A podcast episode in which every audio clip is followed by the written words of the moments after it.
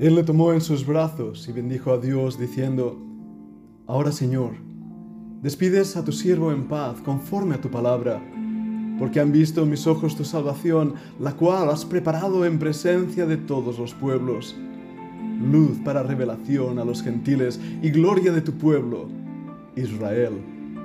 Hemos leído en Lucas 2.28 las palabras de Simeón y en esta mañana que nos volvemos a acercar a la palabra de Dios, queremos darte la bienvenida a nuestro podcast de este grupo internacional, de este aula donde cada día en siete bloques diferentes estamos estudiando la palabra de Dios. Queremos invitarte a que formes parte de este aula escribiéndonos un correo electrónico a fundacionbiblica.gmail.com. Y aprovechamos también la ocasión para invitarte a la continuidad de nuestras clases, las conferencias que dimos sobre He aquí, yo vengo pronto. Vamos a tener una segunda parte de estas conferencias el año que viene, a principios ya de este año, hablando de cómo pues debemos vivir esperando su venida. Hoy estamos aquí en la Fundación Bíblica, en la sede en Sabadell, con nuestra querida decana, la doctora Cami Tomasini. Buenos días, Cami.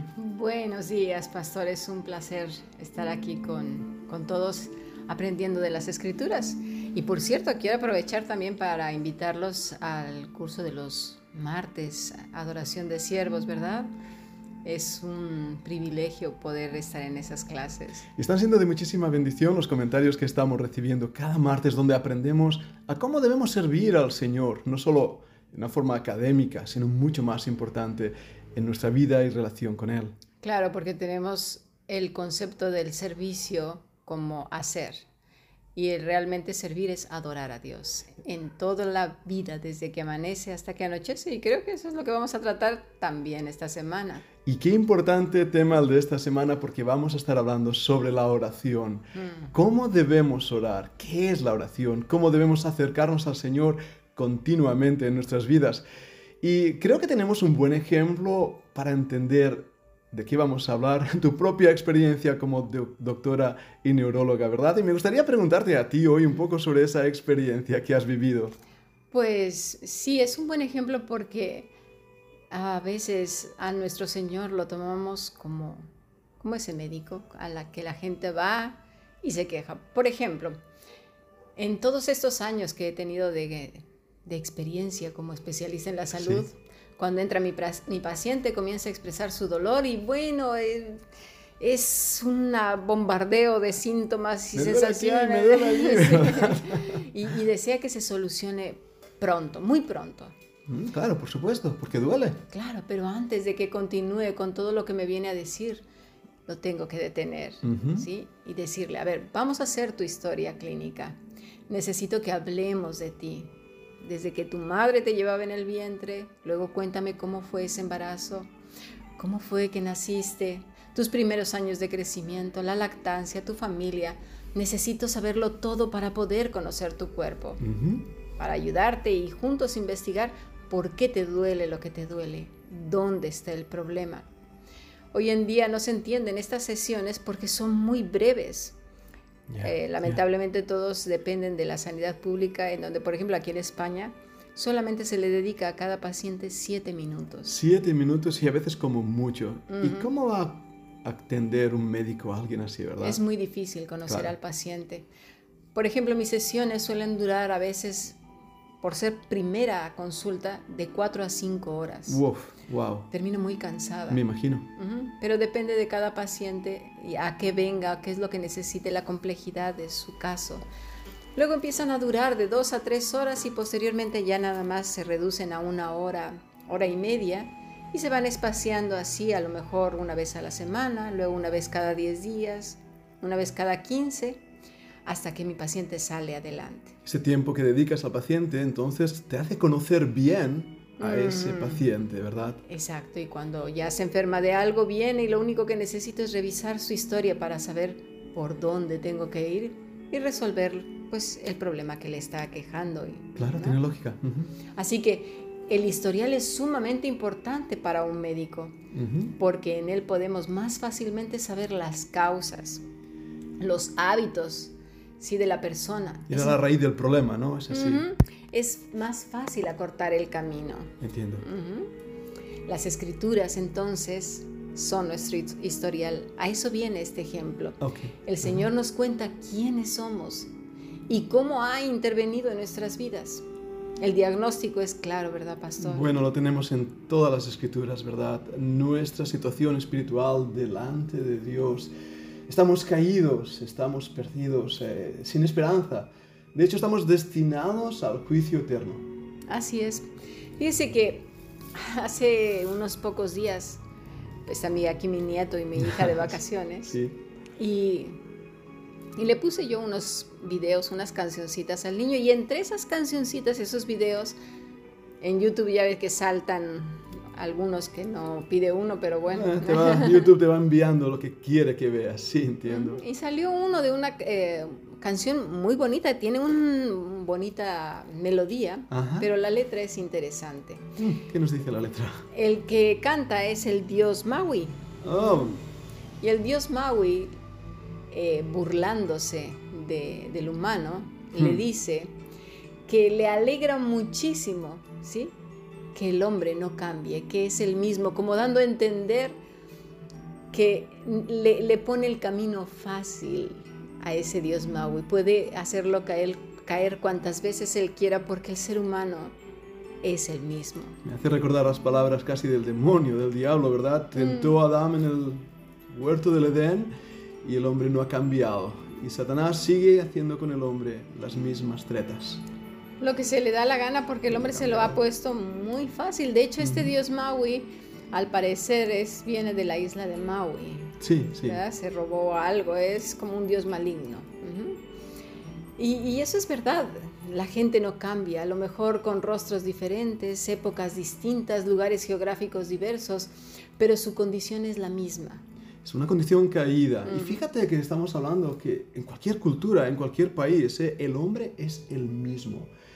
Tiene infinidad de problemas, infinidad de rebeldías, orgullo, arrogancia, ceguedad.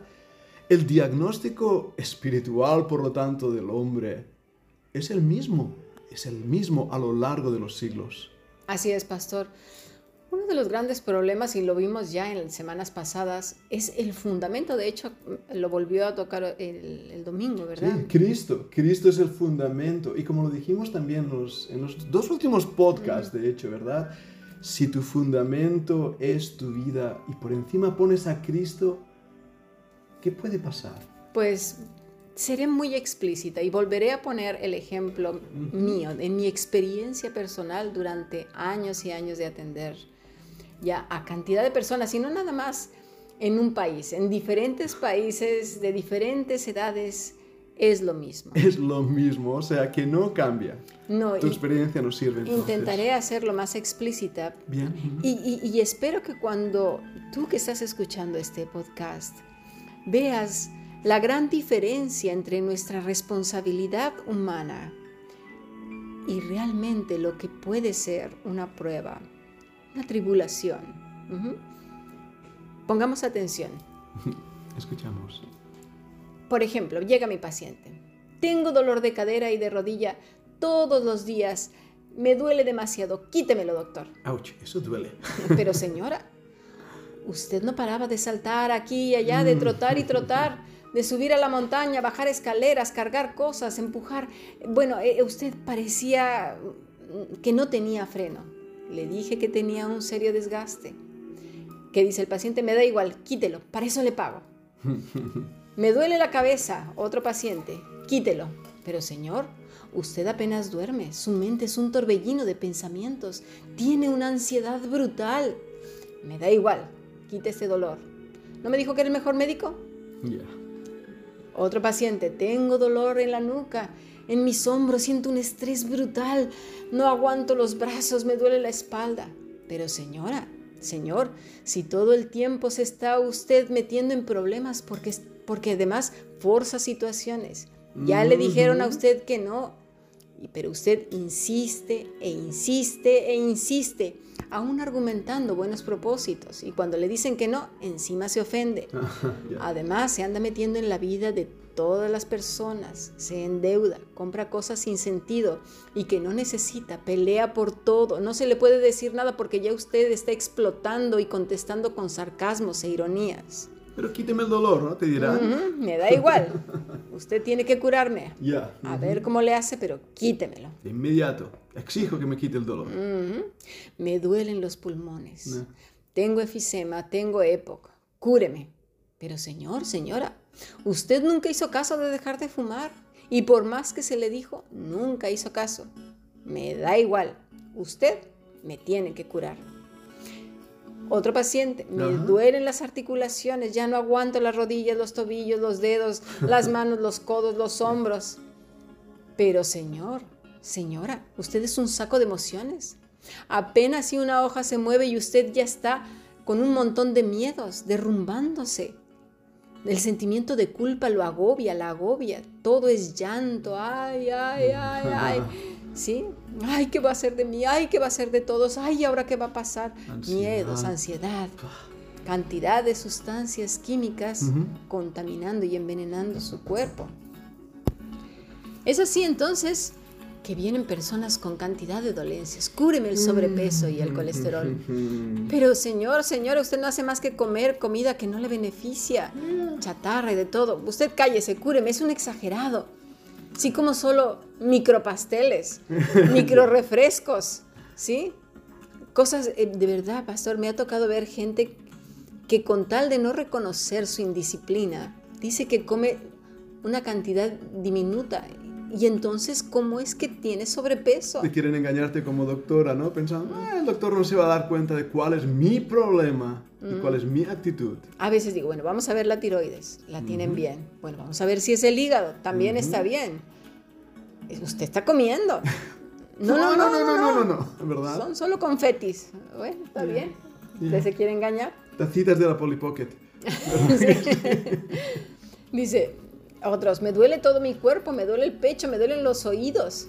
Pero si le digo, Señor, haga ejercicio diario, camine un poco, mm, distraiga su mente, coma bien y que deje de discutir con la familia, usted lo único que hace es todo lo contrario, está acumulando mucho estrés. Buenos consejos que no ponen en práctica. Ahí está. Entonces dice, ¿quiere que salga? Pues hace mucho frío o hace mucho calor. ¿Quiere que me enferme, verdad, doctor o doctora? ¿Eh? ¿No ve que mi vida es un caos? Encima se enfadan, ¿verdad? ¿Qué le parece, pastor, si pasamos al siguiente podcast? Porque lamentablemente esto es esto que esto que acabo de decir. Me lo dicen a mí, pero lo peor del caso es que se lo dicen a Jesucristo. Eso es, y el problema que estamos hablando de un nivel físico, lo vamos a ver en una aplicación espiritual. Claro, porque ellos lo que hace la gente es poner como fundamento su propia vida y después a Cristo. Quieren que todos estos problemas como por arte de magia, Cristo los resuelva cuando el problema radica en una falta total de disciplina. El problema está en ellos y exigen a Dios sin darse cuenta que es la responsabilidad que ellos deben corregir. Y claro, bueno, pero ya pasamos. Ya vamos al siguiente podcast para hablar más de la verdad espiritual. Mm.